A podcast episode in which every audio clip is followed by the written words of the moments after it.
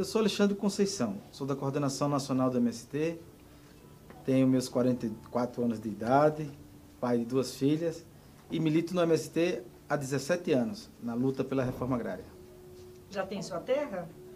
Nós temos uma terrinha que hoje é coordenada pela minha mãe, lá em Pernambuco, no assentamento Chico Mendes.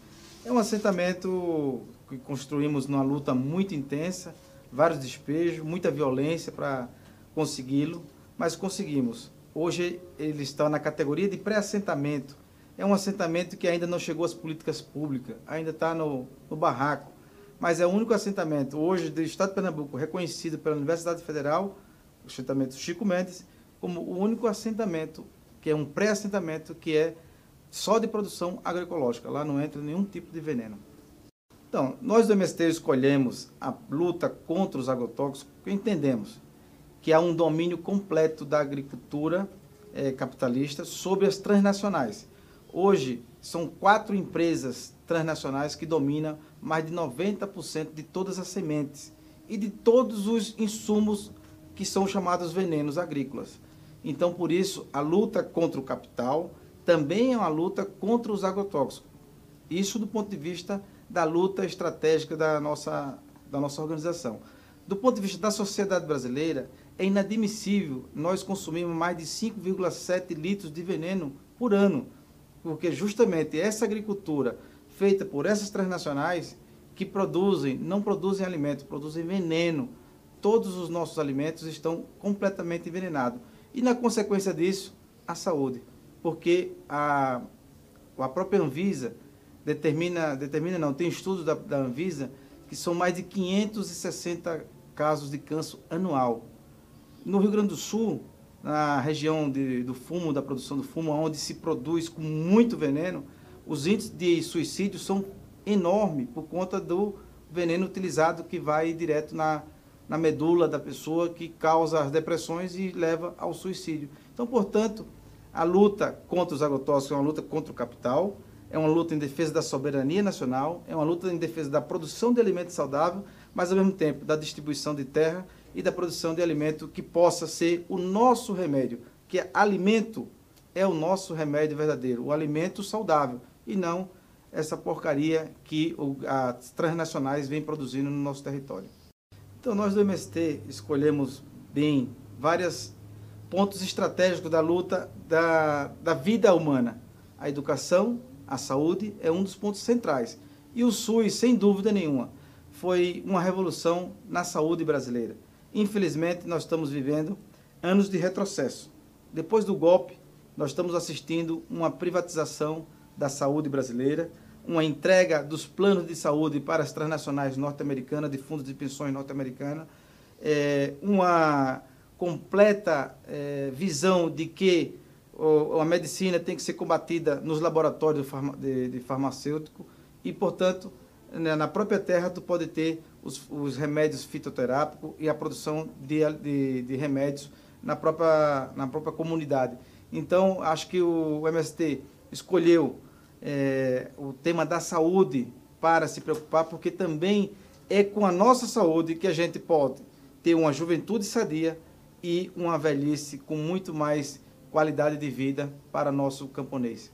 Para nós a democracia é uma coisa sublime, é uma coisa aonde a gente possa, apesar ou apesar não, com as diferenças que nós temos, poder dialogar, debater, discutir, eh, chegar a acordos e chegar e muitas vezes também não, pode, precisa chegar porque as pessoas são diferentes e elas têm que se complementar nas suas diferenças, respeitando mutuamente uma na outra. A democracia no Brasil, infelizmente, ela foi sequestrada. Foi sequestrada por essas empresas transnacionais hoje que dominam o Congresso Nacional. Elas financiaram as campanhas eleitorais, que financiou o golpe contra a presidenta Dilma e que vem financiando agora a privatização do Brasil. Nós não queremos mais essa democracia participativa. Nós agora lutaremos cada vez mais por uma democracia participativa, protagônica, aonde cada um e cada uma possa ter direito a vez, a voto e também a estar presente em qualquer cadeira de debate, de decisão do destino do nosso país. E democracia também não é só a participação política, de poder dizer sim ou não. Democracia também é a gente poder democratizar a terra, os meios de comunicação e, ao mesmo tempo, a gente poder é, equilibrar a grande distância que há nesse país entre o grande capital, os empresários e a classe trabalhadora. Isso não é democracia. 1% só do Brasil detém mais de 90% da riqueza, enquanto 90% apenas 1% de toda a riqueza. Isso não é democracia. Nossa democracia é fazer uma equidade dessa, dessa, dessa riqueza no Brasil. O Brasil, com todo esse processo da sua democracia, se esgotou essa democracia representativa e agora não, não nos serve mais. Nós lutaremos incansavelmente por uma democracia participativa e, para isso, uma reforma política com a reforma da Constituinte para que a gente possa é, reformar o Estado, a Constituinte, dando vez e voz a todo o povo brasileiro. Golpe é golpe. Não podemos esperar nada, a não ser o retrocesso, a não ser as políticas que estão aí. Na madrugada é, do dia 17 de abril, na, na tarde do dia 17 de abril, eles, 167 deputados, tomaram o, os nossos 54 milhões de votos e votaram pelo impeachment. No dia 29 de agosto, 61 senadores sacramentou esse golpe. Os meios de comunicação, os empresários é, acolheram esse golpe. E a classe trabalhadora, os 90%, tem no seu processo cada vez mais a, a perca dos seus direitos. Agora, nessa madrugada, eles aprovaram a venda do pré-sal, a entrega do pré-sal. Isso significa menos dinheiro para a saúde, menos dinheiro para a educação. Por que menos dinheiro para a saúde e para a educação? Porque eles não querem que o povo brasileiro tenha saúde e muito menos tenha educação, porque um povo com saúde e educação é um povo altivo que constrói o seu destino. Eles não querem que a gente construa o nosso próprio destino. A nossa elite é uma elite que pensa em, em massacrar o povo brasileiro, em explorar a classe tra eh, trabalhadora brasileira, mas também fica puxando o saco dos norte-americanos e de Paris. Então, portanto, nós temos uma classe eh, dominante extremamente escravocrata, extremamente reacionária e extremamente contrária aos direitos da classe trabalhadora. Então, portanto, nós estamos vivendo diante de um golpe é, e o golpe abre uma janela também de oportunidades. É, nós não estamos aqui também tão tristes assim com o golpe, a não ser em alerta e em luta, porque também abre oportunidades para a gente refazer as nossas práticas políticas, refazer a nossa esquerda e reconstruir um Brasil justo e soberano sobre o seio da classe trabalhadora e não sobre alguns dirigentes políticos que acham que são iluminados. É preciso discutir e ampliar o debate com todo o povo brasileiro para a gente construir um projeto popular para o Brasil. O nome pode ser estado de exceção, alguns têm chamado de estado do capital, aonde o capital está mandando mais inclusive do que o próprio estado brasileiro, porque hoje o capital controla os meios de comunicação, controla a, a Câmara e o Senado, então eles estão ditando as regras. A Polícia Federal, o Ministério Público, estão tudo no bojo dessa nova estado de exceção brasileira. Nós estamos vivendo isso. A criminalização é terrível para aqueles que lutam, que sonham em, ter direito à terra, em ter direito à escola, à educação, à saúde.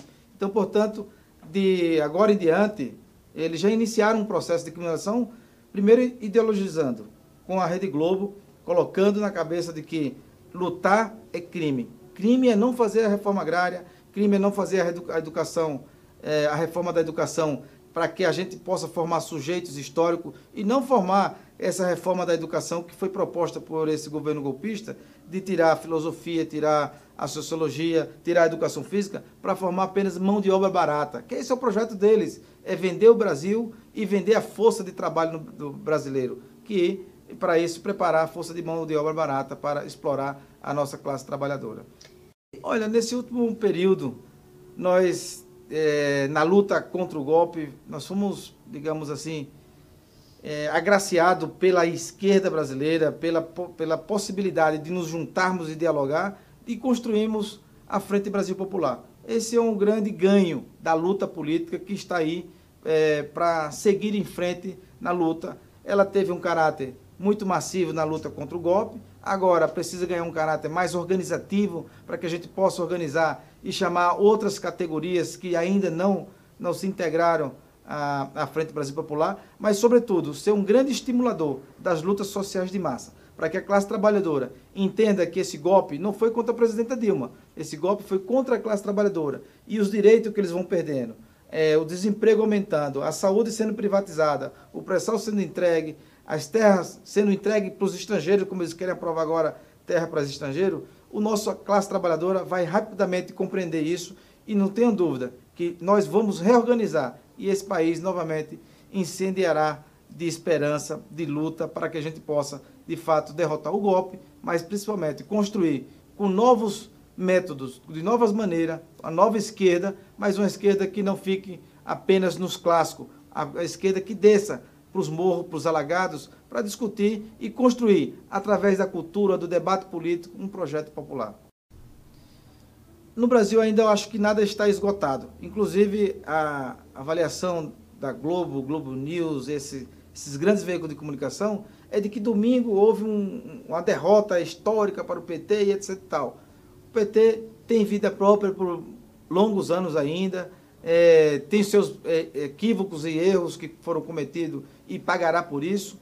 É, a esquerda social brasileira também com seus erros e equívocos. Então, portanto, o Brasil ainda está, nós somos muito novos, 516 anos, estamos ainda na fase de, de consolidar a nossa, a nossa república e a nossa república será consolidada com muita luta, com muita força da classe trabalhadora. E por isso que eu acho que ainda há muito espaço para os partidos ainda se manterem vivos, mas, sobretudo, para que os movimentos também possam ter muito mais voz do que teve no passado. E eh, definido, identificado esse, esse inimigo comum que é o capitalismo, você acha que há perspectiva das várias frentes que se formaram nesse processo do impeachment se unificarem para uma luta comum? Do ponto de vista da esquerda ou da direita? Da falando? esquerda. Então, olha, do ponto de vista da esquerda, ah, com todo esse enfrentamento que foi feito ao longo de quase dois anos contra o golpe, é, nós construímos a Frente Brasil Popular, nasceu junto com ela, é, nesse bojo, a Frente Povo Sem Medo, é, no Rio de Janeiro, a Frente de Esquerda e outras frentes virão. Tem a juventude, que está maravilhosamente mobilizada, organizada, através é, da UNE, através, principalmente, com um grande ganho salto de qualidade dessa última luta, o levante da juventude popular, que tem sido um grande, tem dado um, grandes lições para, para nós de como fazer luta e luta e com mensagens diferenciadas, não só o carro de som, o carro de som e aquela mobilização chata, aonde os dirigentes sobem e no carro de som e se desgraceia lá na sua garganta, falando, falando e nada escuta embaixo o que ele está falando. A juventude do Levante faz diferente, faz com batucada, faz com mensagem diferenciada. Então, portanto, a classe trabalhadora, a juventude, os camponeses também estão fazendo de formas, é, outras formas de luta. É, e então nós estamos num processo ainda de construção de ferramentas de luta. Então, portanto, acho que é possível a gente juntar é, num processo muito rapidamente, historicamente, é, as nossas frentes, as nossas forças políticas para fazer grandes enfrentamentos e construir, de fato, o socialismo no nosso país e no mundo não há alternativa para a classe trabalhadora se não for a construção do socialismo. E que socialismo é esse? Vamos debater, vamos discutir. O socialismo não pode ser só o socialismo dos grandes clássicos que está aí como um dogma. É, pega o dogma, os clássicos, vamos ler e vamos interpretá-lo conforme a nossa, a nossa realidade e conforme a nossa cultura. E a partir dela construir o nosso bem viver. Então, é, com o golpe no Brasil, esse golpe feito pelas elites, pela Congresso Nacional das, é, entregue às transnacionais, esse golpe também é um golpe contra os lutadores da reforma agrária. Eles agora pegaram a lei de é, organização criminosa e estão fazendo um laboratório aos nossos dirigentes políticos em Goiás. São três companheiros que estão presos hoje, é, é, baseado nessa lei. Essa lei ela foi criada para combater o narcotráfico. Ela agora está sendo como laboratório para incriminar os nossos companheiros de luta pela terra. Certamente, passando por isso, eles vão criminalizar os companheiros de luta pelo movimento estudantil, pela saúde, pela educação, porque a criminalização é contra a classe trabalhadora. Eles querem pegar o MST como exemplo. É, infelizmente, os nossos três companheiros continuam presos. Nós precisamos muito do apoio e da solidariedade da classe trabalhadora para que a gente possa fazer uma grande campanha nacional e internacional, que já vamos iniciar eh, nos próximos dias, para a libertação dos nossos presos políticos. No golpe sempre há presos políticos e os nossos presos, Valdir Miserovski, é um dos grandes presos políticos desse país, porque justamente, junto com os outros companheiros, ocupou a fazenda de um dos maiores bandidos desse país, chamado Eunício Oliveira, senador da República pelo estado do Ceará, mas com 20 mil hectares de terra aqui no estado do Goiás, comprado de dinheiro sujo do narcotráfico. Quem deveria estar na lei de criminalização eh, das organizações criminosas é justamente aquele Congresso Nacional e não os trabalhadores que estão lutando pela terra e pela reforma agrária.